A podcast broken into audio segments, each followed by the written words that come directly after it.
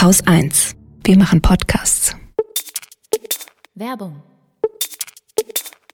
Hey, hier ist Susanne von Haus 1. Geht's euch wie mir und ihr habt immer viel zu wenig Zeit, Bücher zu Politik, Geschichte, Wirtschaft oder aktuellem Zeitgeschehen zu lesen, obwohl euch so viele Themen brennend interessieren? Bei Blinkist bekommt ihr die Zusammenfassungen von über 3000 Sachbüchern und die sind jeweils nur um die 15 Minuten lang. Daneben gibt's jetzt aber auch ganze Audiobücher, zum Beispiel Naomi Kleins gegen Trump oder auch ganz neu Utopien für Realisten von Rutger Breckmann. Blinkist-Abonnenten bekommen die Audiobücher zum reduzierten Preis. Es gibt Bücher auf Deutsch und Englisch. Und wenn ihr Blinkist jetzt selbst mal ausprobieren wollt, bekommt ihr 25% Rabatt auf das Jahresabo. Und ihr könnt das Angebot vorher sieben Tage lang erstmal kostenlos testen. Geht auf www.blinkist.de slash Woche, also blinkist.de slash Woche.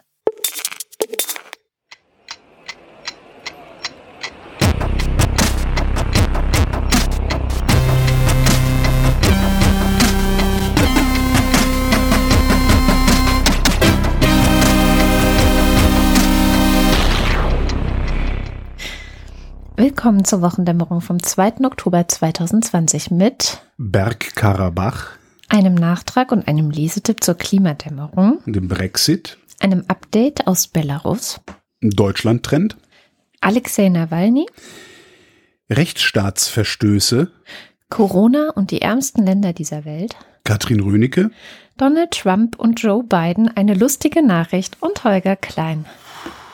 Donald Trump. Ein bisschen was vor. Ich mache den Nachtrag vielleicht zuerst. Ja. Also letzte Woche hatten wir ja eine Klimadämmerung gemacht. Ich glaube, es wird die meistgehörte Sendung, die wir bisher gemacht haben. Echt? Mhm.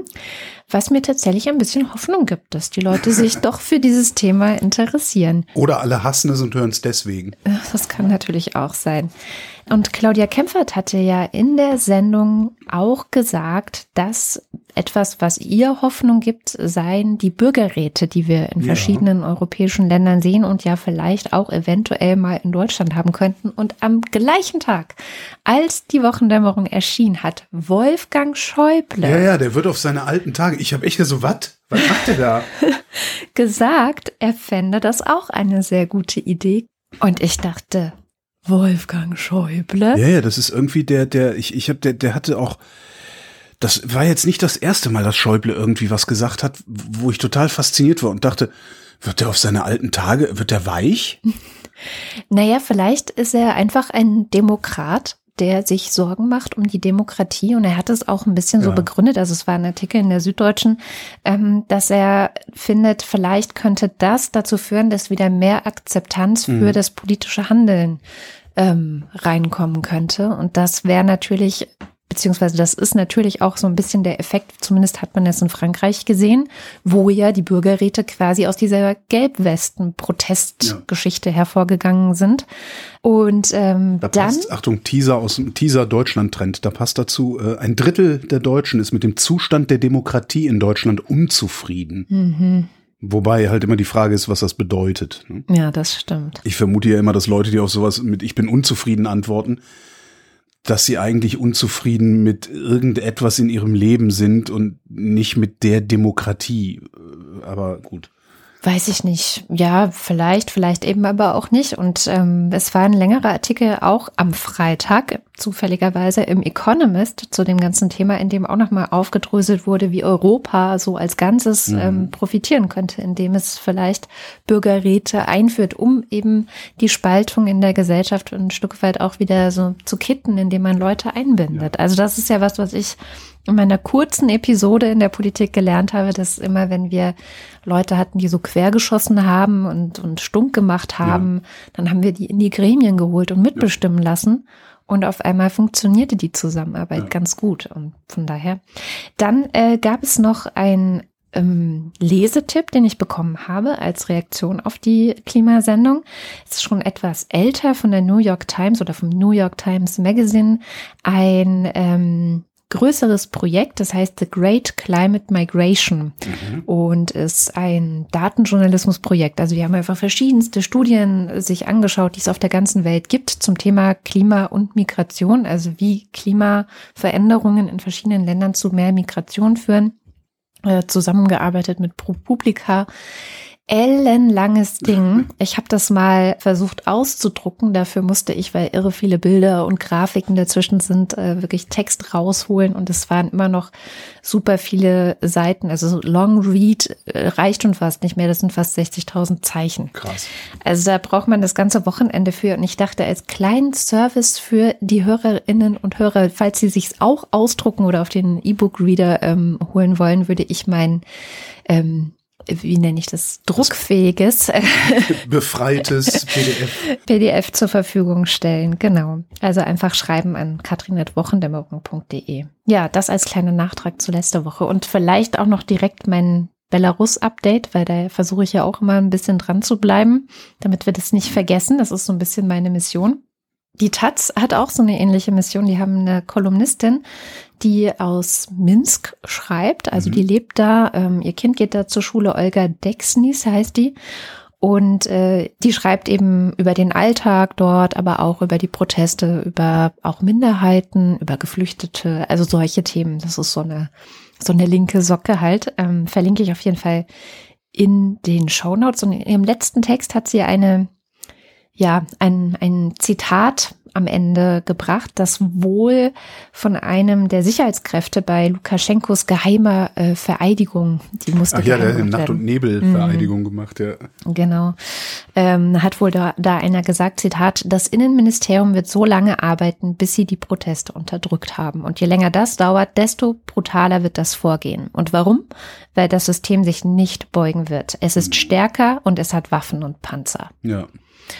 Das ja, man, man hofft eigentlich täglich oder zumindest wöchentlich darauf, dass Polizei und Militär sagen, so, äh, so geht's nicht weiter, wir, wir hören damit jetzt auf, äh, wir schmeißen den Mann jetzt aus dem Palast raus. Das ist wirklich faszinierend, dass das, dass das nicht passiert. Also ich, man würde ja, also der einzige Grund, den ich mir vorstellen kann, dass das nicht passiert, ist, dass, dass die alle total korrupt sind.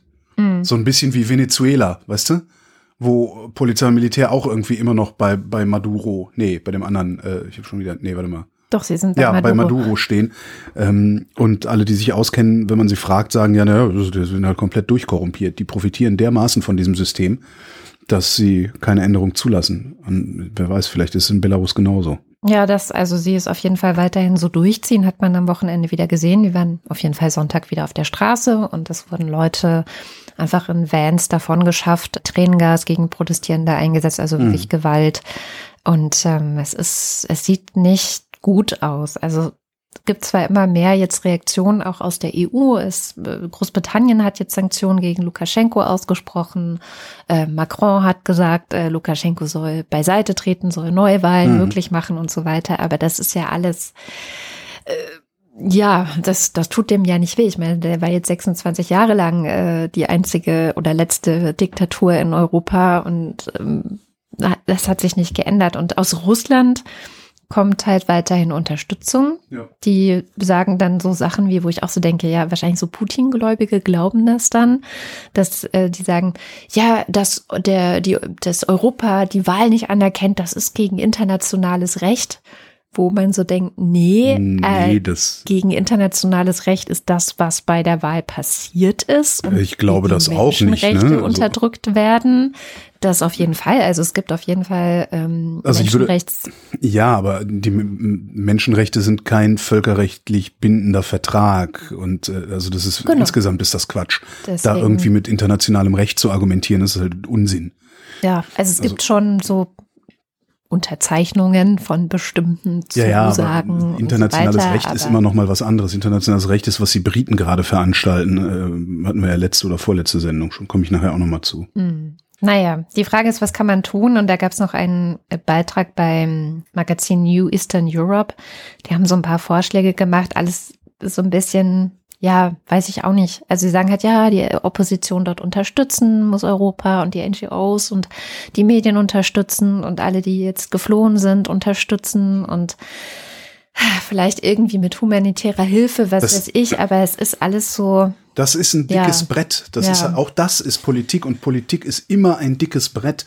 Es sei denn, es passiert irgendwie eine eine unmittelbare Katastrophe unter der sehr viele leiden oder von der sehr viele bedroht sind, so wie die Pandemie jetzt zum Beispiel. Also dann ist Politik sehr schnell und dann ändern sich Dinge auch sehr schnell.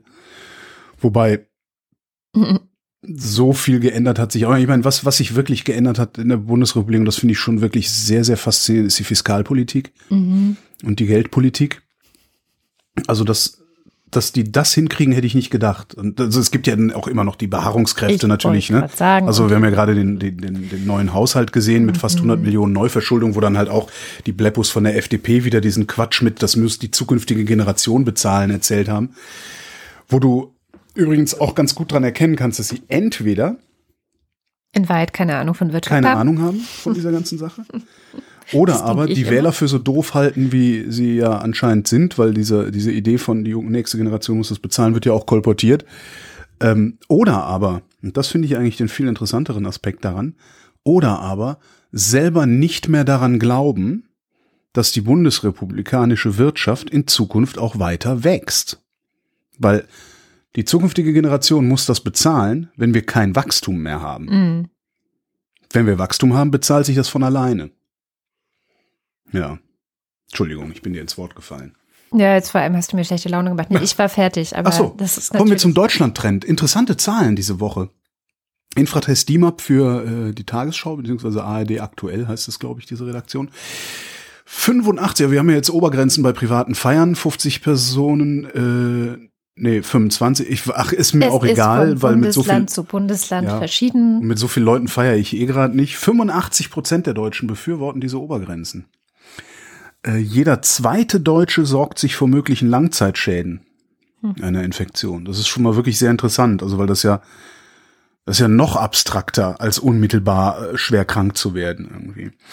Ähm, Mund-Nasenschutz an belebten öffentlichen Straßen und Plätzen. München hat ja mit sowas äh, glaub ich vorgelegt. 63 Prozent der Deutschen sagen, es geht in die richtige Richtung. Eine knappe Mehrheit, also 54 Prozent, sagt, man sollte lieber auf die Eigenverantwortung der Menschen als auf strenge Regeln setzen. Der Meinung bin ich nicht. Ich glaube nicht, dass äh, die Mehrheit. Wir sind nicht Schweden. Ich glaube vor allen Dingen nicht, dass 54 Prozent der Deutschen eigenverantwortlich genug wären oder sein können, um sowas zu machen.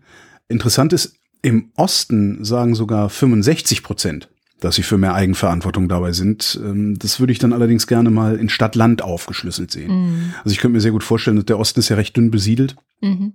Und ich könnte mir sehr gut vorstellen, dass das einfach auch eine, eine Frage ist von, wie viele Leute leben um mich herum. Wenn das halt nur 150 sind, dann, äh, ja, also das äh, geben die Daten aber dann leider nicht her.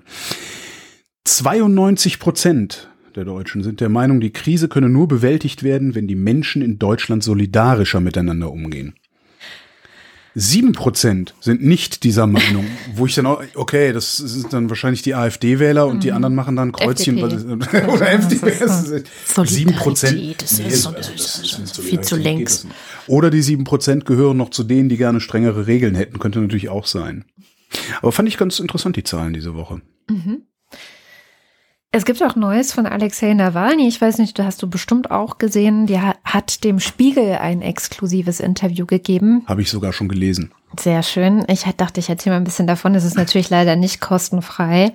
Kommt ja noch irgendwann dann zwei Wochen oder so. Und man muss ja, wenn wir in dieser Sendung von Nawalny sprechen, bis 13 und dann kommt irgendjemand und sagt äh, in den Kommentaren, auch nicht ganz der sauber. ist so total nationalistisch Ja. und gegen Flüchtlinge und warum redet ihr darüber nie?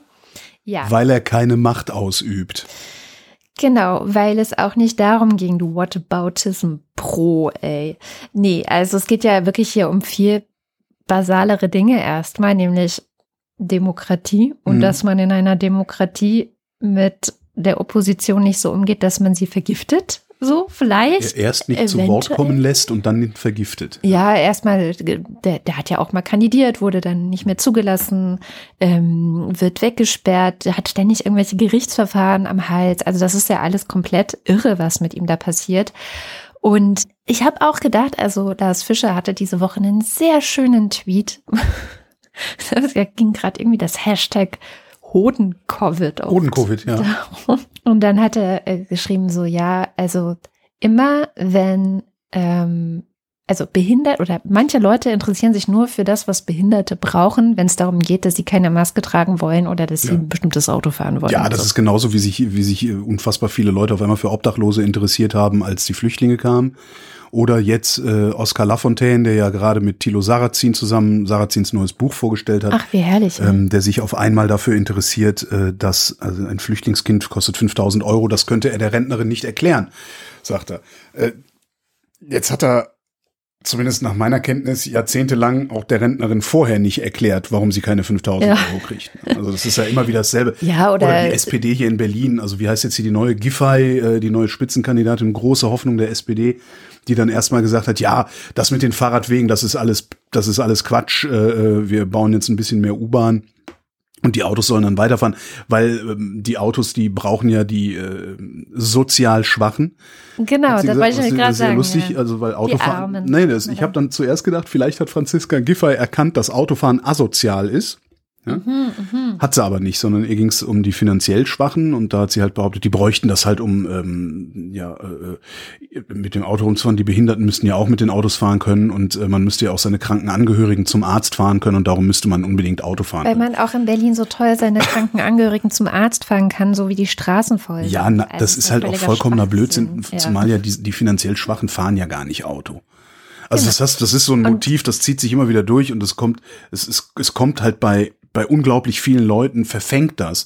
Und ich frage mich immer, was, was stimmt denn mit euch? Warum denkt ihr nicht? Alle erzählen mir, sie würden selber denken und an der Stelle hören die einfach damit auf. Und das ist eben genau das Gleiche, wenn es um Putin geht und die Leute auf einmal sich für Geflüchtete interessieren oder so. Also stellt sich raus, so krass ist Nawalny gar nicht unterwegs. Also das war in diesem Interview, wurde er durchaus darauf auch angesprochen, beziehungsweise der Spiegel ja auch als eine der Zeitungen, die das immer wieder auch aufgebracht haben, dass er jetzt nicht nur so ein linker Typ ist, sondern eben Nationalist auch. Und da sagt er, und ich zitiere jetzt einfach mal aus diesem Interview, ich sehe kein Problem in der Zusammenarbeit mit allen, die im Grundsatz antiautoritäre Positionen vertreten. Deshalb macht es mir nichts aus, wenn wir jetzt bei Wahlen Kommunisten unterstützen. Ich fasse mir nicht schockiert ans Herz, nur weil einer der von uns gestützten Kandidaten einen Lenin-Anstecker trägt.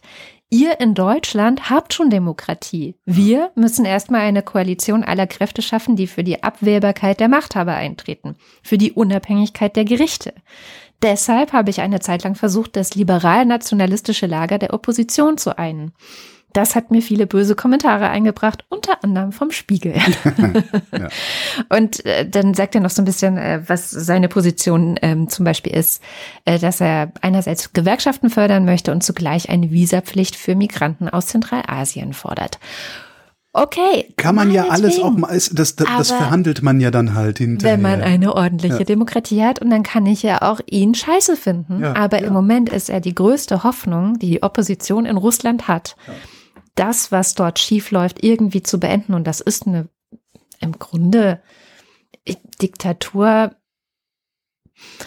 Noch nicht ganz, aber schon krasse Autokratie. Mhm. Ja, Nein. man kann ja halt auch mit wirklich über so Positionen diskutieren. In der aktuellen Zeit ist auch ein Interview mit der äh, ungarischen Außenministerin, wo ich auch das erste Drittel gedacht habe, ja, okay, das sind krasse Positionen. Ja, die sagt halt, nee, wir wollen, wir wollen hier keine Migration in unser Land haben. So, wir wollen das nicht. So, wenn die EU der Meinung ist, dass Migration stattfinden soll, dann kann die das gerne machen. Wir beteiligen uns an diesem ganzen Thema sowieso schon gut, gut, gut genug. Wir haben hier nämlich einen riesen Zaun gebaut auf unsere Kosten, von dem die EU auch profitiert. Also bitte. Ja, da habe ich auch gedacht, puh, krasse Position, aber kann man drüber verhandeln? Kann, kann man alles irgendwie mal. Später im Interview kommt, labert die dann den üblichen Schwachsinn, den diese Autokratien immer von sich geben. So, ja, und da wurde unser Land beleidigt. Und wenn jemand so kommt, da schalte ich ja dann, also ich habe es dann auch nicht zu Ende gelesen.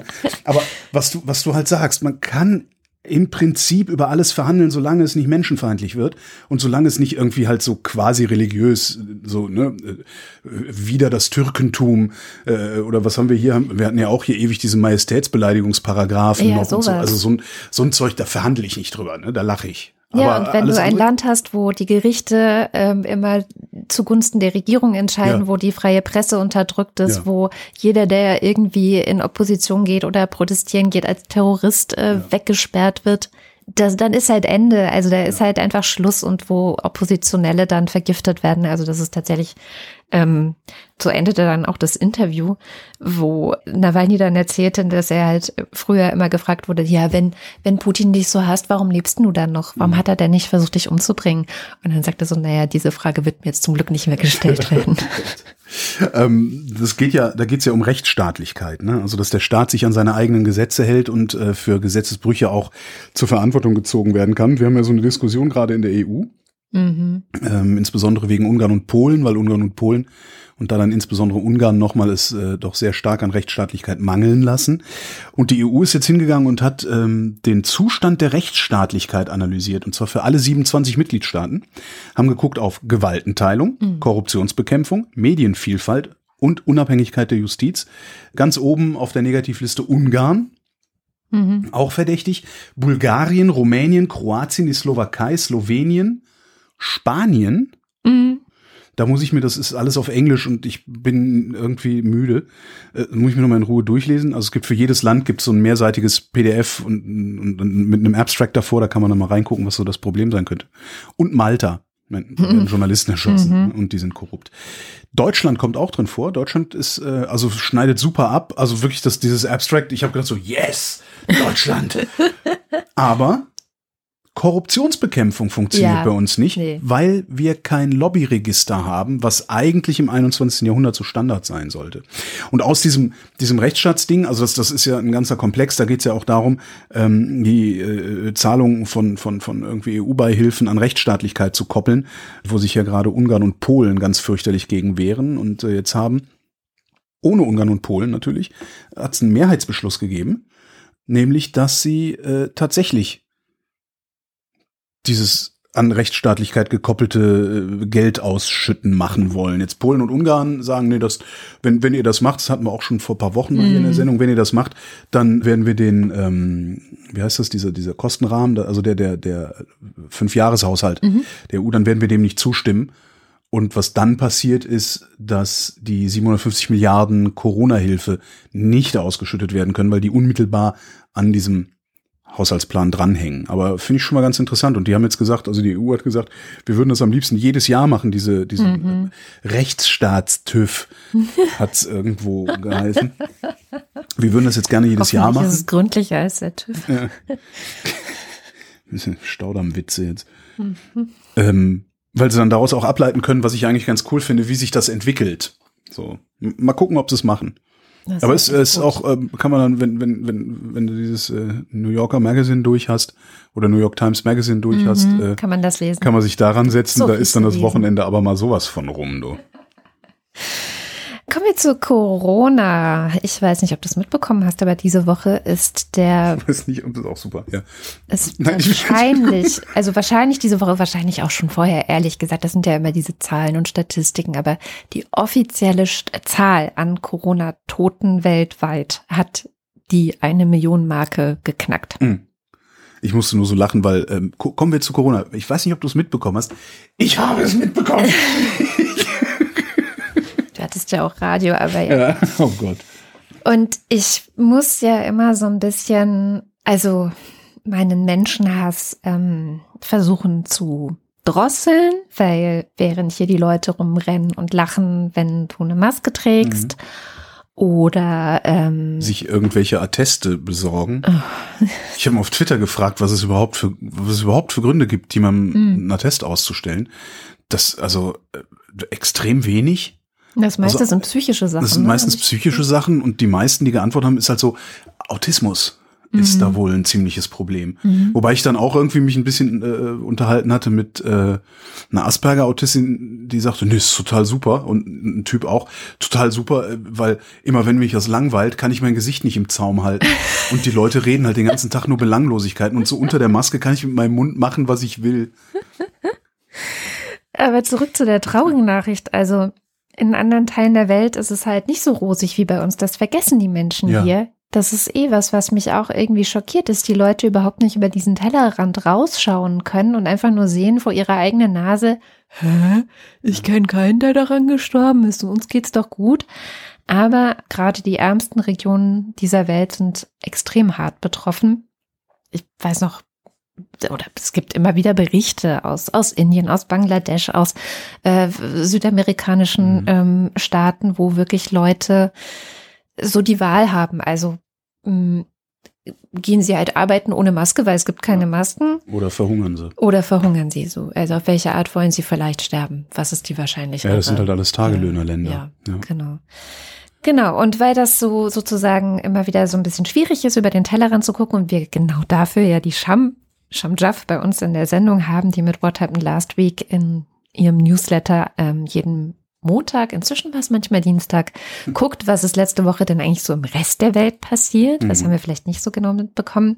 Ja, ähm, hat die Sham gesagt, sie schaut mal, wie es eigentlich in anderen Ländern so zugeht. Ja, da gab es nämlich eine Weltbank-Studie oder eine Weltbank-Statistik im Juni, die herausgegeben wurde und die hat besagt, dass die Lockdowns weltweit zwischen 71 und 100 Millionen Menschen dieses Jahr extrem arm machen werden. Extrem arm bedeutet für die Weltbank, ein Mensch hat weniger als ein Dollar und 90 Cent am Tag zur Verfügung zum Leben. Die Vereinten Nationen haben eine andere Rechnung hingelegt. Für sie nämlich bedeutet extrem arm, dass Menschen kein sauberes Trinkwasser haben, keinen Strom, genug zu essen oder ihre Kinder nicht zur Schule gehen können. Und zusammen mit der Universität Oxford kamen sie in eine Studie letztens zum Schluss, dass ungefähr 490 Millionen Menschen, also fast das Fünffache der, der Weltbankstudie sozusagen in 70 Ländern wieder verarmen werden und halt all die jahrzehntelange Arbeit wieder rückgängig gemacht wird.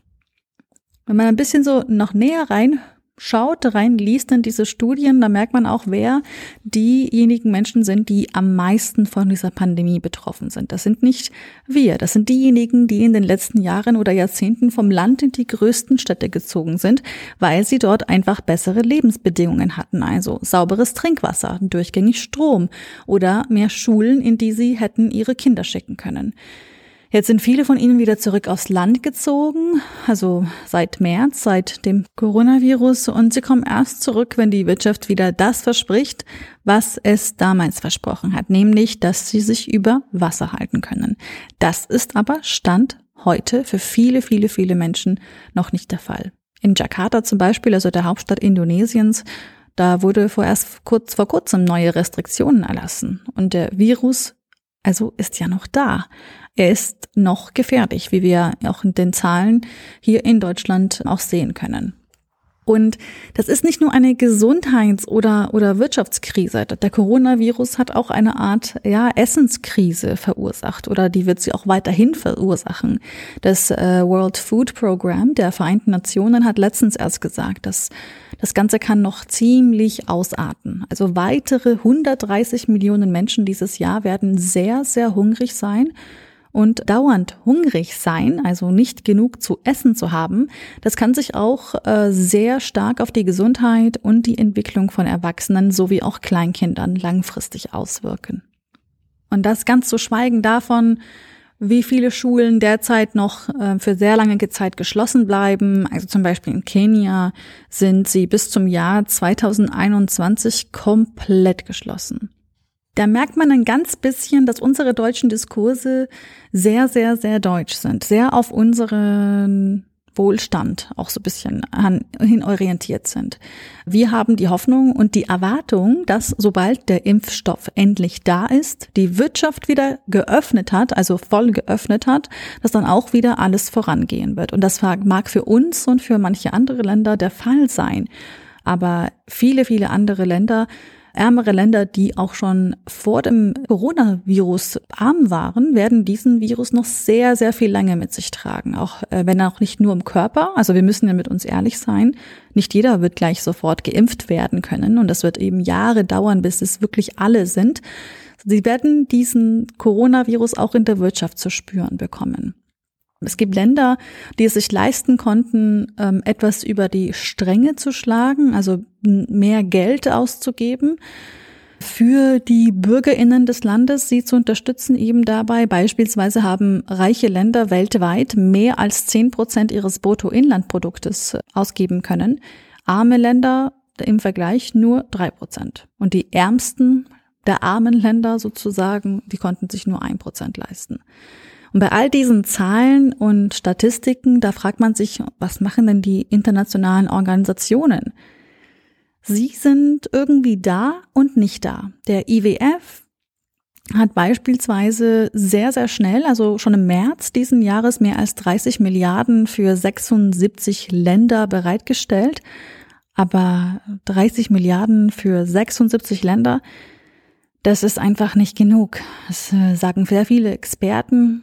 Allein die afrikanischen Staaten sagen auch, wir werden um die 100 Milliarden dieses Jahr brauchen. Und nächstes Jahr sind es auch schon fast 200 Milliarden, die wir, die wir brauchen werden. Wir brauchen da einfach mehr Unterstützung. Die G20 haben sich zwar darauf verständigt, dass mehr als 70 Länder bis Dezember keine Schulden zahlen müssen, aber das sind auch nur mickrige, und da muss ich wirklich sagen, mickrige 5 Milliarden Dollar, die sie vielleicht mehr haben werden, um in die Systeme ihrer Länder wieder hineinfinanzieren zu können, hinein investieren zu können.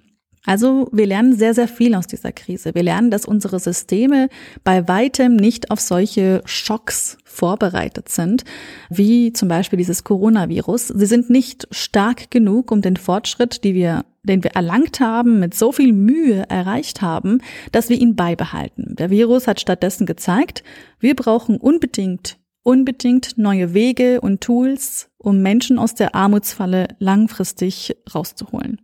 Vor allem werden es eben die ärmeren Länder sein, wo PolitikerInnen ganz, ganz vorsichtig mit Geld umgehen müssen, weil einfach so wenig davon da ist. Und meine Hoffnung ist, naja, vielleicht hilft uns dieser Virus damit, Gesetze und Strukturen neu zu denken, damit Hilfe für Menschen schneller, effizienter und nachhaltiger kommt. Also ich glaube, dass wenn wir das hinkriegen und dass wenn unsere Diskussionen ein bisschen in diese Richtung gehen, in langfristige Lösungssuche, dann, dann kann ich wieder ein bisschen optimistischer sein.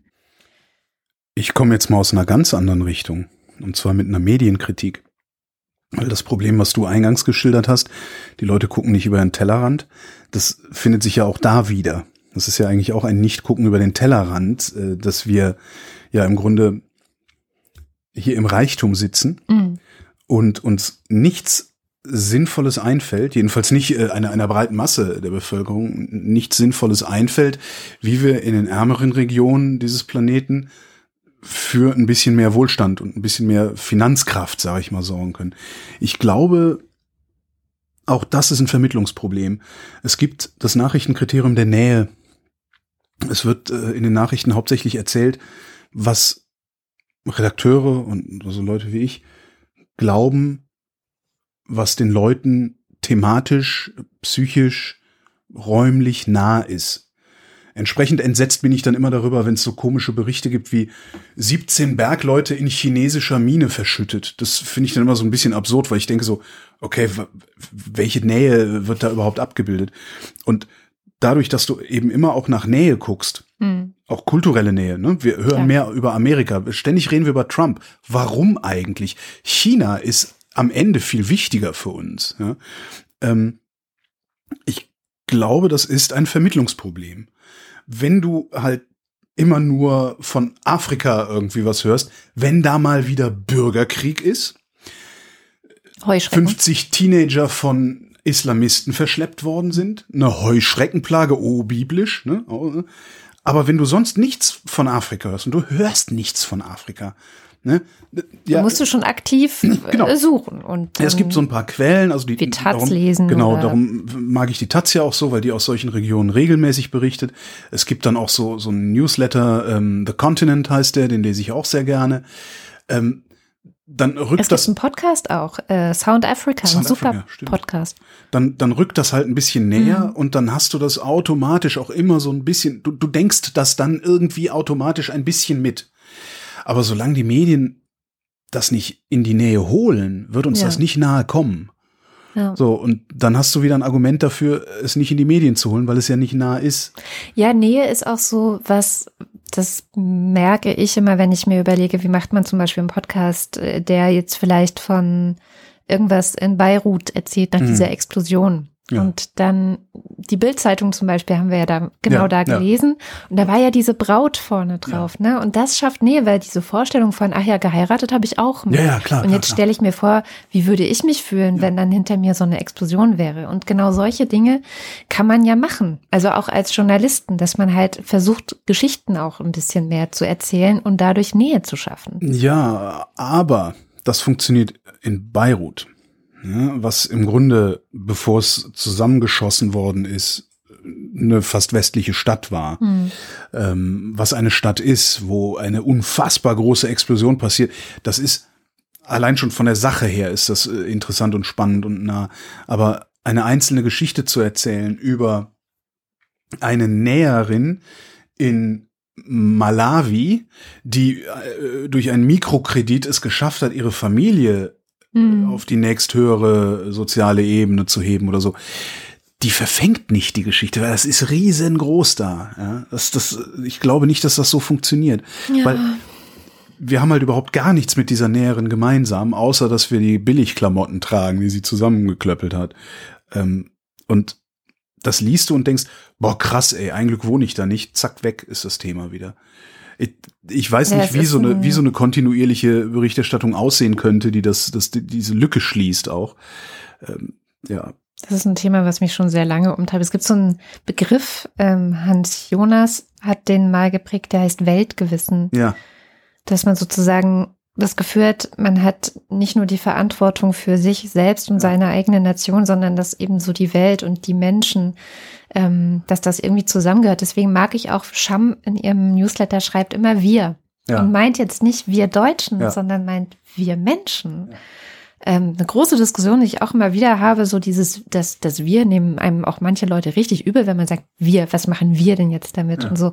Ich benutze es auch total gerne, weil ich ja denke, wir sind Menschen, so Also, wir, ja, so benutze ich es nicht. gehören ja irgendwie zusammen, so Mhm. das ist eins, das ist jetzt nicht ich und die, sondern naja, wir halt. Ne? Ich erwische mich dabei, dass ich mit wir nicht Deutsche meine, sondern Europa. Ja, Das ist irgendwie ganz witzig. Also das, das, das hat mich auch mit einem, ist mir neulich ist mir das nochmal aufgefallen, dass ich irgendwo wir gedacht habe und dachte, huch, ich meine ja ganz Europa, die uns Europäer, oh cool. Und da war dann so ein bisschen stolz auf mich auch. Also ich, ich bin ja eher schlicht. Ich muss leider was tun, was du gerade gesagt hast, dass scheiße ist, das zu tun, dass wir immer nur in die USA schauen. Aber ähm, es war diese Woche einfach nicht möglich, da nicht hinzuschauen. Du, es kein gab, Problem, mach erzähl. Ja, ich mach erzähle ich erzähl das einfach den anderen, meinst du? Du kannst jetzt hier nicht einfach die Fritteuse anschmeißen. Na gut, dann halt nicht. Ähm, und zwar gab es ja das große erste TV-Duell zwischen Donald Trump und Joe Biden. TV-Duelle sind im US-Wahlkampf große Tradition. Sie sind eigentlich immer einigermaßen inszeniert und ähm, ja, ein Riesending. Letztlich aber auch gerne mal zumindest in hohem Maße auch wahlentscheidend, also ja, mitentscheidend. ja, ich glaube, das ist wahrscheinlich auch der Grund, warum Biden nicht gegangen ist, aber dazu gleich mehr. Die Wahl ist ja schon recht bald. Jetzt haben wir Oktober, im November ist schon die Wahl und das Duell, ich kann nur sagen, das muss man sich einfach selbst angeguckt haben, wenn man sich eine Meinung dazu bilden will. Weil was ich in den Nachrichten gehört habe, es Mhm. gab so einige Gespräche mit Korrespondenten und Zusammenfassungen und so, hat nicht exakt das wieder gespiegelt, was ich empfunden habe, als ich es schaute. Weil was berichtet wurde, war so, ja, also da waren beide Kandidaten wirklich ganz furchtbar. Ja, und Joe Biden war respektlos zu äh, Ja. Donald Trump und darum muss, ist Donald Trump so ausgeraten. Nein. Es war halt genau umgekehrt. Also, wenn man jetzt Kindergartenlogik anlegen würde, würde man sagen, naja, also ich sag mal so, ich glaube, Biden ist da reingegangen und hat gedacht, es gelten die Regeln. Also die Mhm. Regeln sind, wenn der andere re- redet, dann spricht man nicht rein. So, dann, äh, das ist seine Redezeit und man spricht da nicht rein. Wer sich natürlich nicht daran gehalten hat, ist Donald Trump, der einfach angefangen hat rumzupöbeln und zu beschimpfen ohne Ende. Und der Moderator, das war dieser Fox News Moderator, ähm, der ihn eigentlich mal ganz gut auseinandergenommen hat in einem Interview, der hat es aber nicht geschafft, ihn irgendwie zu zügeln und ähm, Er hat das auch, unter ich, gar Kontrolle nicht zu bringen. Weiß ich nicht. Also Er hat ja im Vorfeld hat er ja gesagt, äh, ich bin hier nicht als Schi ich bin hier nicht als Faktenchecker oder irgendwie sowas, klar. sondern ne, aber nee, aber es wäre, glaube ich, das- seine Aufgabe gewesen und er hat es, glaube ich, schon versucht, aber er hat es nicht geschafft. also er ja, er sah zwischenzeitlich auch ein bisschen verzweifelt aus. Das Eben. war halt Schachspiel mit einer Taube. Äh, äh, Biden hat sich an ein Schachbrett gesetzt, Genau. gegenüber war eine Taube, die hat alle Figuren umgeworfen. das Brett voll gekackt und dann rumstolziert und jetzt glauben alle Tauben, sie hätten gewonnen. Ja, und das, das finde ich schon eine verheerende, ein verheerendes Medienframing gerade wieder, weil, also Trump hat angefangen, um nochmal diese Kindergartenlogik zu benutzen. Mir ist egal, wer angefangen hat, ihr hört sofort damit auf. Und ich wäre, glaube ich, auch, also ich glaube, ich wäre gegangen. Das ist das, was mich Ja. wirklich gewundert hat eigentlich, Ja. dass Biden geblieben ist und dann angefangen hat, sich auf dieses Niveau runter zu begeben. Was dann tatsächlich passiert ist. Er hat dann zurückgeschimpft und so und er, er soll das Maul halten quasi und, und das verstehe ich auch. Also ich, ich war wirklich auch sehr aufgewühlt und ich war sehr wütend und ich kann verstehen, dass man wütend ist, wenn man so behandelt wird von so einem Arschloch. Entschuldigung. Was ich aber wirklich also nicht verstehe, dass jetzt nicht mehr darüber gesprochen wird, ob es überhaupt Sinn ergibt, mit Donald Trump sowas nochmal zu machen. Also, weil das ist mein Fazit. Ich habe das angeguckt und gedacht, Biden kann das nicht machen. Also der muss sagen, ich mach das nicht. Macht euren Scheiß alleine. Ich komme gerne in jede in jede Interviewsendung. Ihr könnt mich grillen, wie ihr wollt. Ja. Scheißegal, ich komme auch zu ich komme auch zu Tucker Carlson oder, oder Was sowas. weiß ich, aber ich Aber- rede nicht mehr mit Donald Trump. Ich gebe diesem Mann keine Bühne und er hatte eine Bühne und er hatte eine echt gefährliche Bühne, weil was er da auch gemacht hat, neben Rumpöbeln und so weiter, war dieses nicht, nicht mal nur Dog Whistling nach rechts, sondern er hat eine ja, die Taz hat es Miliz genannt, rassistisch, rechtsrassistische Miliz namens Proud Boys Mhm. im Grunde dazu aufgerufen, sich jetzt noch zurückzuhalten, aber bereit zu stehen. Stand by. Und da hat der Moderator meiner Meinung nach komplett versagt. Ja. Weil in dem Moment hätte er fragen müssen, Stand by for what? Ja. Und da hätte er ihn auch nicht mehr Und- loslassen dürfen. Und Biden hat es aber auch nicht gemacht. Das, Ja, ich glaube, das hat auch in dem Moment keiner richtig gecheckt, was gerade passiert. sein, ja. Also ich habe auch erst gedacht, hä, was passiert hier gerade? Hinterher, also diese Proud Boys, wie gesagt, äh, bis unter das Kinn bewaffnete Miliz, die dafür bekannt ist, auch Leute anzugreifen, die haben wohl gejubelt dann äh, in den sozialen Medien, sich gefreut und gejubelt. Und jetzt will Trump hinterher nicht mal wissen, wer die eigentlich sind. Nee, weiß, keine Ahnung, Proud Boys, wer soll das sein, so. Und das Schlimme ist, es ist ihm zuzutrauen, dass er keine Ahnung hat, was er da geredet hat und Ja, was er da ausgelöst stimmt. hat. Das finde ich das so eigentlich ich das noch gar nicht gesehen. Dass Das er stimmt. aus Versehen, weil er, weil man wieder irgendwas gegen Linke und, und Antifa genau. sagen wollte, aus Versehen einen Nazi-Mob losgetreten hat, der jetzt bereit steht und was weiß ich, was bei den Wahlen vielleicht schon tun wird und hinterher erst recht, wenn Donald Trump Hm. nicht gewinnt. Also, ja, und er hatte ja auch zuvor schon schön ähm, angeheizt. Ähm, Ruth Bader Ginsburg ist ja gestorben und er hat ja schon die nächste äh, auserwählt, die dann er besetzen möchte, noch vor den Präsidentschaftswahlen im Supreme Court, bes also besetzen möchte. Und er hat auch angekündigt, wenn die Wahl nicht zu seinen Gunsten ausgeht, dann wird er vor das oberste Gericht gehen, Ja. wo dann eine konservative Mehrheit von sechs zu drei sitzen wird. Wobei da ich mir dann wirklich noch die Frage stelle, also diese, diese Frau, die er da nominiert hat, die hat zumindest in, in, in, in meiner Welt oder in meiner Weltsicht, hat diese Frau einen totalen Sockenschuss. Ja. Also so einen richtigen das Sockenschuss. ist so also eine richtig, von der Sorte, die äh, Also- die Verfassung irgendwie wortwörtlich. Ja, ja, nimmt und genau. so. Also das ist, das ist halt ungefähr so wie die Bibel wörtlich auszulegen. Ja, genau. Das ist, das, das, das ist halt, wo ich dann auch mal wieder denke, es gehört so, es gehört anscheinend, anscheinend gibt es keinen Beruf, zu dem weniger dazu gehört als Jurist. Entschuldigt bitte, liebe Juristinnen und Ja, Juristen, die hier echt. zuhören. Aber so oft, wie ich Juristen sehe, die Schwachsinn von sich, es ist irre. Naja, es die gibt auch, Frage ist aber trotzdem, die sind da auf Lebenszeit berufen, diese Richter. Mhm. Und die Frage, die ich mir da stelle, ist, warum sollten sie eigentlich Donald Trump dankbar sein? Weil die sitzen da schon. Warum sollten sie in seinem Sinne da irgendwie Recht beugen oder, oder sonst irgendwie was machen? Ich Ja, könnte ich mir tatsächlich, die. ich Ja. könnte mir tatsächlich vorstellen, dass sie am Ende dann doch Patrioten genug sind und nicht Rassisten, ja, Make America White Again, dass sie Patrioten genug sind, dass sie sagen, nein, Moment mal, so nicht. Mhm. Ja, wir, wir sind eine Demokratie, wir können alles verhandeln, wir können auch verhandeln, dass, äh, äh, weiß ich nicht, eine Mauer gebaut wird, dass Abtreibung verboten wird, können wir alles verhandeln, aber die Nummer lassen wir jetzt nicht durchgehen. Das ist so ein bisschen, ja, vielleicht sogar eine Hoffnung, die ich da habe. Mhm. Ähm. Beziehungsweise ist das, hatte ich ja letztes Mal schon gesagt, ich, ich habe da sowieso keine Aktien drin. Ich kann nichts machen. Ich, es hat überhaupt keine Auswirkung. So ein bisschen, das ist so ein Moment der Spannung irgendwie. Also ich, das hat so, ich fühle mich manchmal wie ein Katastrophentourist mittlerweile dabei. Dann möchte ich dem Ganzen noch einen Fun Fact hinzufügen, hey, der dich erheitern wird. Und zwar nach der Debatte ging eine ganz, ganz bestimmte Google-Suche durch die Decke. Und? How to apply for Canadian citizenship. Sehr schön. Kollege erzählte auch, dass äh, die beiden Kampagne noch nie so viel Spenden in so kurzer Zeit ja. eingenommen hätte wie, wie nach dieser Debatte. 3,2 Millionen oder irgendwas in, ja. innerhalb von zwei Stunden oder irgendwas. War so Flurfunk bei uns. Ist auch so, ja, ja, ja. Das andere Ende der Welt. Bergkarabach. In Bergkarabach ist gerade Krieg zwischen äh, den Armeniern und den Aserbaidschanern. Worum kloppen die sich? Ums Prinzip. Ende der 1980er, also ich habe angefangen recherchieren, gucken, äh, gucken, wie das äh, so ist.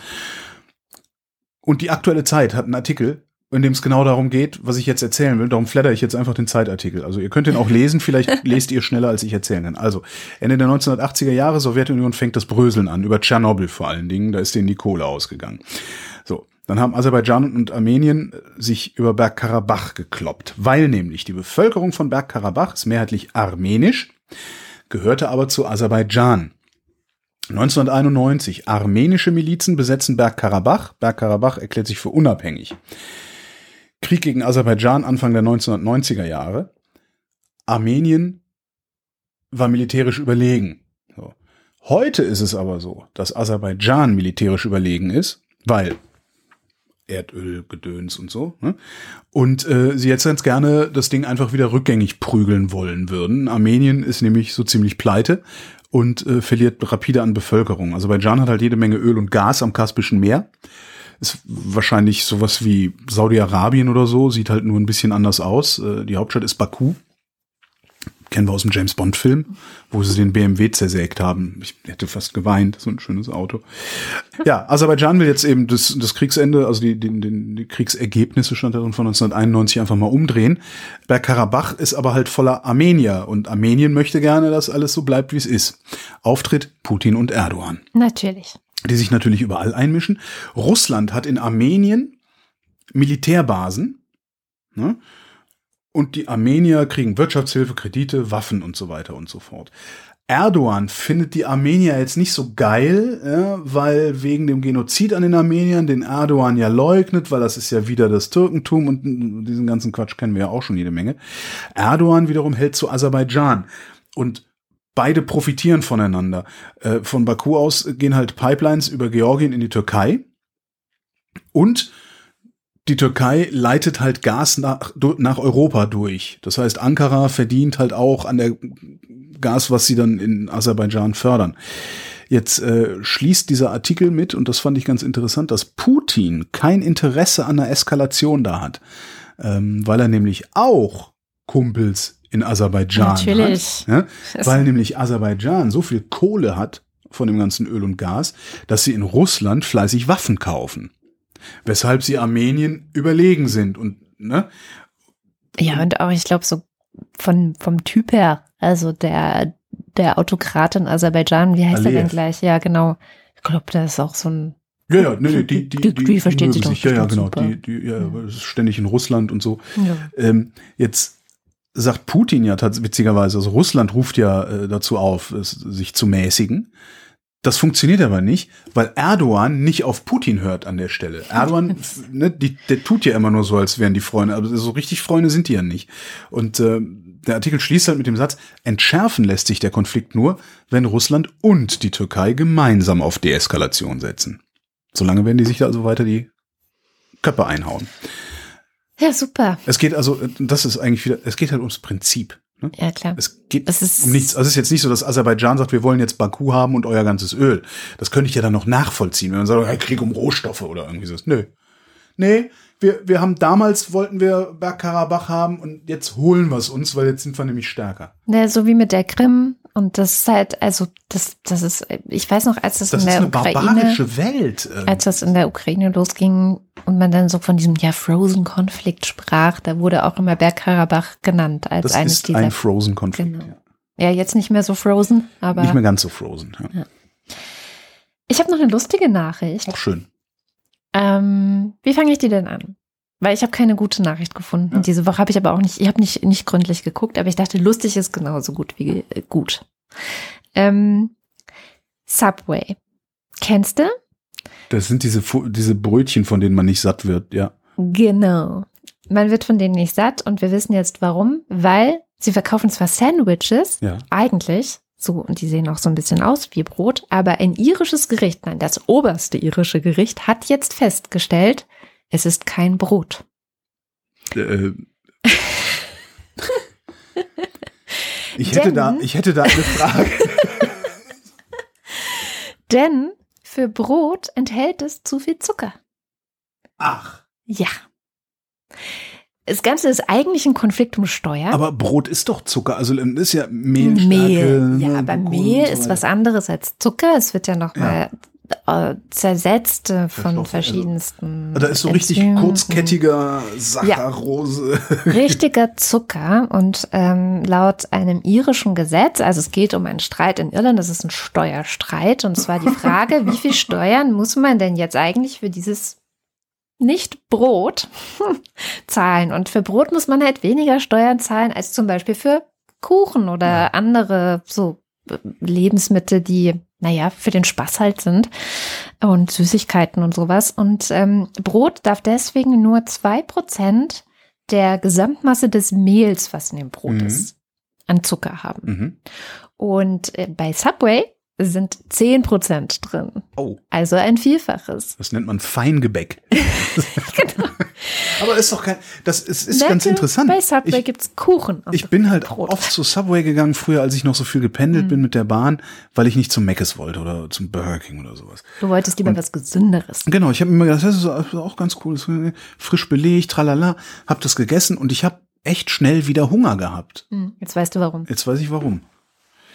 Brexit äh, rückt ja näher. Ne? Also am 1. Januar ähm, wird Großbritannien mit äh, einem No-Deal, also mit keinem Deal aus der Europäischen Union ausgetreten sein. Ähm, dann werden WHO-Regeln gelten. Ich glaube mittlerweile nicht mehr daran, dass sich das in irgendeiner Form noch rausmändeln wird oder sowas.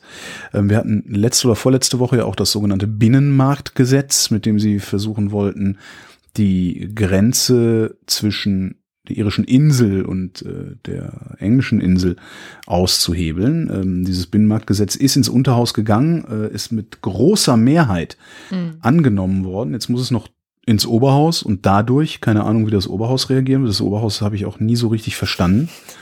Also sowohl inhaltlich als auch formal, weil wenn du kann man auf YouTube kannst du so, wenn du so Oberhaus Ja. reden dir anguckst, das sind halt immer so alte Tattergreise, die die Das die ist sehr lustig eigentlich. es ist eigentlich sehr lustig, aber du verstehst halt äh, zehn Prozent nur dessen, was sie sagen, weil da ist dann irgendwie so ein alter Mann, der irgendwie sagt, well, right honorable uh, uh, uh, Lord, und ich sitze da immer und denke, was zum Geier macht ihr da?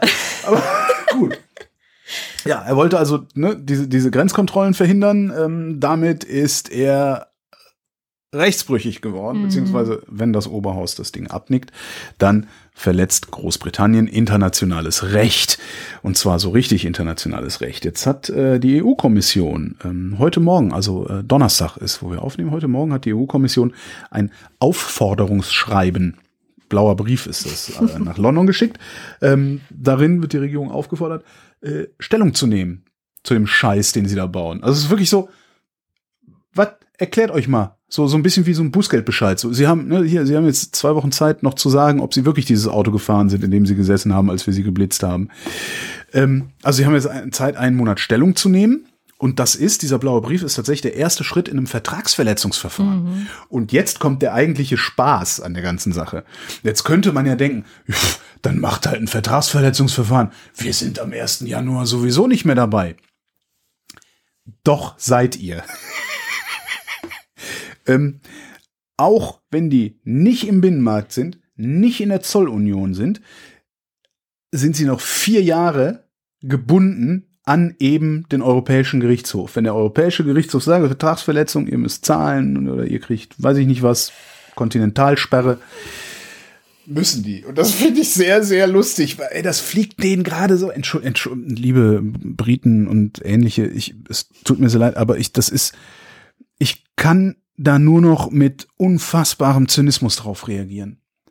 Ihr hattet alles, ihr hattet einen Rabatt. Die haben einen Rabatt gehabt. Und jetzt nageln die sich da selbst ans Quasi Grafschaft kennt. Die jetzt, wer war denn das? Ich weiß ich glaube, das war R.S. Archer, der, der da geschrieben hat, übrigens, vielen Dank, ihr Brexiters, das, äh, ähm, also das französische Volk bedankt sich recht herzlich äh, für die Vergrößerung ihres Territoriums ähm, weil die Grafschaft kennt irgendwie, die wird halt so ein LKW-Parkplatz jetzt von der Zollabfertigung gemacht wird, so im Wesentlichen.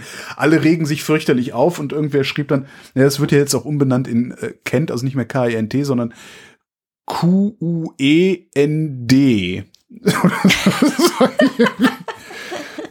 bedanken sich für die Vergrößerung ihres Territoriums.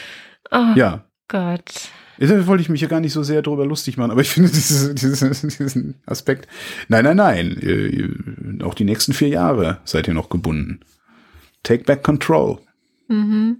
Ich bin gespannt, wie es ausgeht, weil es wird passieren, sie werden rausgehen und es wird ja was passieren. Ja, es ist ja jetzt nicht so, dass dann, dass dann schlagartig irgendwie der Kontinentalsockel Nö, abbricht und die Insel versinkt oder so, sondern da stehen Häuser, sind Straßen, sind Fabriken, da sind Menschen, die werden sich irgendwie einrütteln. Mhm. Und ich würde halt gerne, also ich bin schon, schon ein bisschen Äh, Vielleicht können wir gespannt. Livecams installieren.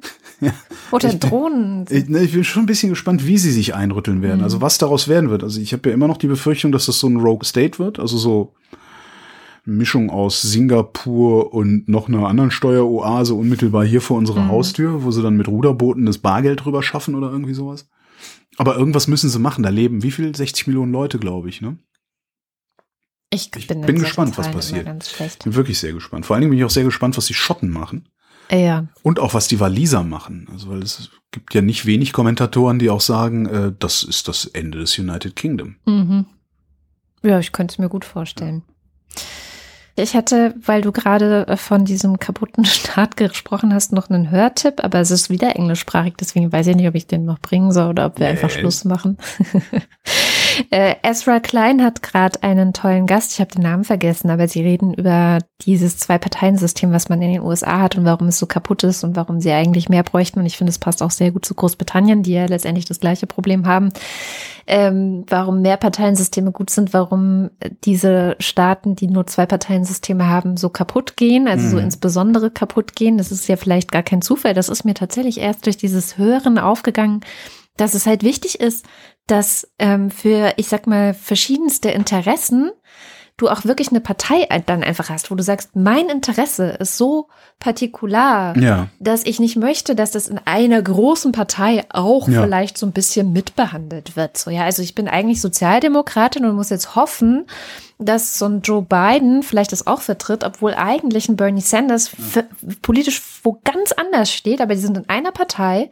Und jetzt muss ich gucken, naja, dann ist das halt meine Partei so. Aber eigentlich wäre es ja vielleicht sinnvoller, dass es mehrere Parteien sind. Ja, Und halt, die ja. Leute wären vielleicht auch besser in der Lage, ihren eigenen politischen Willen irgendwie zum Ausdruck zu bringen. Und vielleicht wären es dann auch nicht zwei so Gräben, die durch die Gesellschaft gingen, wenn es mehrere Parteien gäbe. Kann man sich ja ganz gut angucken an der Bundesrepublik. Also Ja. selbst mit den Nazis, die jetzt seit ein paar Jahren hier aktiv sind, äh, funktioniert das ja auch. Stabil Also weil das sind halt, das Ja. sind halt in meinen Augen total abgefuckte Partikularinteressen, aber die sind vorhanden und äh, artikulieren sich da und zwingen letztendlich auch äh, den Rest des Landes oder die Demokraten dieses Landes, sich zumindest mit den Problemen auseinanderzusetzen, die diese Partei adressiert. Auf Und ich Art muss ganz ehrlich sagen, ich mag die CDU lieber, seit sie nicht mehr äh, diese Interessen mitvertritt, mal sondern. Shit. Naja, auf jeden Fall eine sehr, sehr schöne Sendung, ähm, die man auch so äh, einfach aus politiktheoretischem Interesse wirklich gut hören kann. Und ich glaube, es erklärt dann doch nochmal sehr viel, was 2016 erst mit dem Brexit und dann mit Donald Trump ähm, so passiert ist und wie es passieren konnte und warum wir vielleicht doch ein bisschen beruhigt sein können, weil er dann auch so erklärt, naja, wenn man die Staaten anguckt, die mehr Parteiensysteme haben, dann sind die halt stabiler. Die Leute sind auch zufriedener mit der Politik, die gemacht wird. Die fühlen sich besser vertreten, bla, bla, bla, bla, ist einfach irgendwie sehr viel besser. Genau, und das ist ja eine gute Nachricht wiederum für uns. Wird doch eine gute Nachricht. Siehst du? Juhu. Damit sind wir am Ende der Sendung und wie immer am Ende der Sendung sind wir wieder dabei zu sagen Dankeschön. Wir sagen Dankeschön für ganz viel Geld.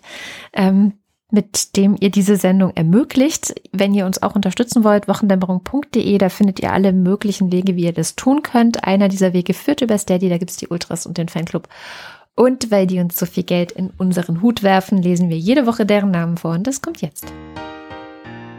Dins, 000, ganz viel 0 in 1. Elegia, einzigartig von Huxarien, will auch mal an den Anfang. In UK sind Schulen und Altersheime Hauptinfektionsorte für Covid. Im September sind in Deutschland mindestens 1400 Schulen von Corona-Schließungen betroffen, aber die Kultusminister loben ihre Öffnungsstrategien über den grünen Klee und lassen Familien ins offene Messer rennen. Masken auf. Alexander Bonsack, Marc Bremer, Hans Damhorst, Hans-Horst van Damme, Oliver Delpi, Jan Denecke, Mathis Derjung, Vorsitzender der Polizeigewerkschaft Schieß mich tot. Markus Dietz, Hallo, danke für deinen Anruf. Michael ist gerade nicht da, aber du kannst ihm gerne eine Nachricht hinterlassen. Wenn du eine Nummer mit angibst, ruft er auch gerne zurück. Jetzt geht's los. Christopher Itzel, Erik Fröhlich, Adrian Hauptmann. Katharina Hüll. Uahaha, ich bin deine Nemesis. Das bleibt so lange, bis eine weint oder die hinter mir die nächsten beiden Textzeilen von Painted Black zitiert. Es kann doch so schwer nicht sein. I see girls walk by dressed in their summer clothes. I have to turn my head until my darkness goes. Matthias Johansen, Arndt J. Kästner. Müsli Müsli, Yam Yam Yam. Dominik Neise. Robert Nieholm, Das heutige klingonische Sprichwort liefert einen guten Rat für jede Lebenslage. Plimon Chuk Wei Kluk misstraue jenen, die ständig lächeln. Der Teewurstprinz, Wing Commander Lord Fleshards Hausmusik. Relax, said the right. Relax, said the Nightman. We are programmed to receive. You can check out any time you like, but you can never leave. Welcome to the Hotel California. Hmm. Nu, sagen Chris und Moni. Michael Salz. Jörg Scheckis schaut in der Liste nach unten und da steht Immer noch Anita Schroven. Roman Schlauer, Die Vertragsstaaten achten die Aufgaben, Rechte und Pflichten der Eltern, das Kind bei der Ausübung in diesem Übereinkommen anerkannten Rechte in eine Entwicklung entsprechender Anwendung zu leiten, zu führen. Das ist aber länger nicht ersetzt worden. Joachim Urlas, Jens Viehweg, Lars von Hofhunold, Bernd Wehmöller, Justus Wilhelm Caro Janasch, und Rolf Lühring. Und ich möchte kurz sagen, ähm, derjenige, der geschrieben hat, das bleibt so lange, bis eine weint oder die hinter mir, ne, ne, ne, die hinter dir war Caro Janasch und sie ist jetzt raus. Wo sind die hin? Naja, am Ende. Weil sie jetzt raus ist. Und ich finde es nicht in Ordnung. Ihr dürft die anderen Leute, die nach euch kommen, nicht so unter Druck setzen. Das wollte ich mal gesagt haben. Das Und hab jetzt ich kommt der nicht Fanclub. hast du nicht verstanden, Nee, hast die hätte ich anderen auch nicht verstanden, ne? Nee. Also es gibt ja den einen, der Ja, möchte so bestimmt haben die anderen die weiteren Textzeilen von Painted Black zitiert bekommen. Und hinter ihm stand bisher immer Caro Janasch. Ja. Und die hat jetzt das Abo gekündigt. echt? Ja. Krass. Und dann wollte ich einfach mal sagen, dass ihr alle nett zueinander sein sollt. Hat die das Abo gekündigt, weil der das da hingeschrieben hat? Vielleicht hat sie genervt. Ich weiß es nicht. Meinst du, es ist Zufall? Weiß Ich nicht. glaube nicht an Zufälle. Doch, ich glaube an Zufälle. Aber Fanclub. Apple Knicker Jazz. André. Wer reitet so spät durch Wind und Nacht? Es ist der Vater, es ist gleich acht. Nico Abeler. Commander Wedge Antilles. Anja und Jan aus Bielefeld. Johanna Bächle. Johannes Bauermann. Florian Beisel. Sebastian Blechschmidt. Simone Blechschmidt. Brisk Brave Brigadiers brandished broad bright blades. Blunder, bla, bla, blunder buses and bludgeons, balancing them badly. Andreas Bockisch. Markus Boslett. Klaus Breyer. Ich habe so einen komischen Mund davon. Daniel Bruckhaus. Mike Bültmann. Ein Hoch auf unseren Bussparer, Bussparer, Bussparer. Ein Hoch auf unseren Bussparer, unserem Bussparer ein Hoch. genau, arbeitet miteinander und nicht gegeneinander. Muli Branji. Gian Andrea Konzett. Cool, cool, cool, cool. Hey Crapman. Miriam und David. Boku wa onga kuka dentaku katate ni. Dirk de Poel. Andreas Dietzel.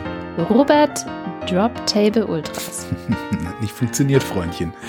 Elina Eickstedt. Markus und Julia Englert hören euch jede Woche gerne zu. Stefan F. Claude Fankhauser. Matthias Flader. Oliver Förster. Olli Frank. Georg Franke. Wolfgang Fröhlich. Helge Georg. Nächste Haltestelle Mönchhofstraße. Fresse da vorne! Gereizt. Der neue Film von Jacques Boubou. Die Muxi Girls. Ricardo Gatta. Simon Hägler. Jan Heck. Sven Hennessen. Tobias Herbst. Ein Hoch auf Katrin und Holger. Hip hip hurra, Hurra. hip hip hurra. Hallo? Hallo? Hallo? Hörst du noch zu? Der Deutsche in der Schweiz. Andreas Jasper.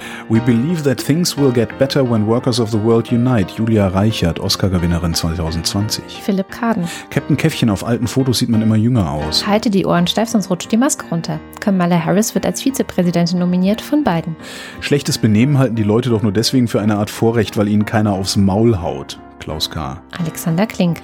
Oliver Kraus. Hals Krause. Markus Krause. Stefan Krause. Magali Kreuzfeld. Thomas und Corina. Oliver Krüger. Oliver Kohlfink. Sebastian Lenk und Henry Vize. Familie Liebenau. Detmar Liesen. Nico Linder. Florian Link. Jogi Löw. Sabine Lorenz. Linus Löres. Ines und Mike Lüders. Du bist echt sehr billig. Ja. René Ludwig. In der deutschen Sprache hat ein Mädchen kein Geschlecht, aber eine Rübe schon. Mark Twain. Matschon Mäuschen. Namenloser Brite aus Asterix bei den Briten. Mein Garten ist kleiner als Rom, aber mein Pilum ist solider als euer Sternum. Martin Meschke. Robert Meyer. Johannes Möller. Lordium Mundkind. Die Mulle. Johannes Müller. Paula. Nachname muss auch ausgefüllt sein. Jennifer Niepel. Hilke und Nils. Take it easy, sagen sie. Noch dazu auf Englisch. Nimm's auf die leichte Schulter, doch du hast zwei. Nimm's auf die leichte. Ich folgte diesem populären humanitären Imperativ und wurde schief. Thorsten W. Noll.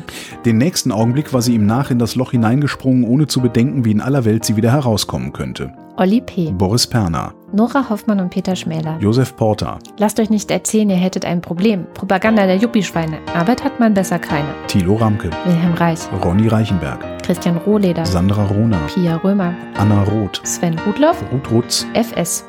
Jürgen Schäfer. Christian Schmidt. Der Schommi. Lisa Linde Schröder. Theresa Sievert. Oles Gambrax. Birgit Sobich. Jens Sommerfeld. Im Übrigen bin ich der Meinung, dass Nationalismus keine Alternative, sondern eine Katastrophe ist. Marie Stahn. Christian Steffen. Sabine Stein. Michael Sümanek. Moritz Timm. Ines und Tina.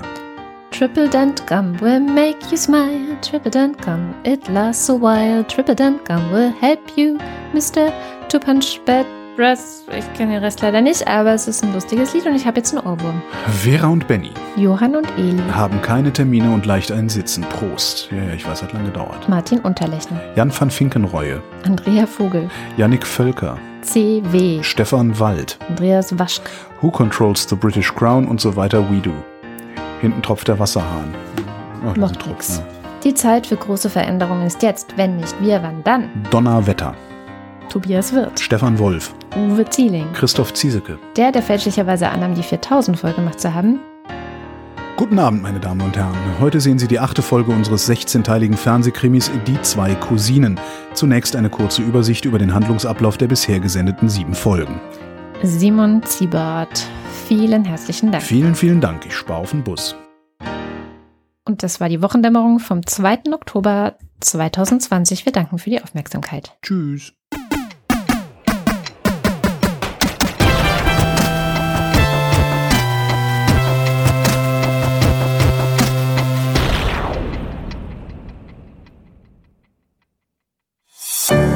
Produktion von Haus 1.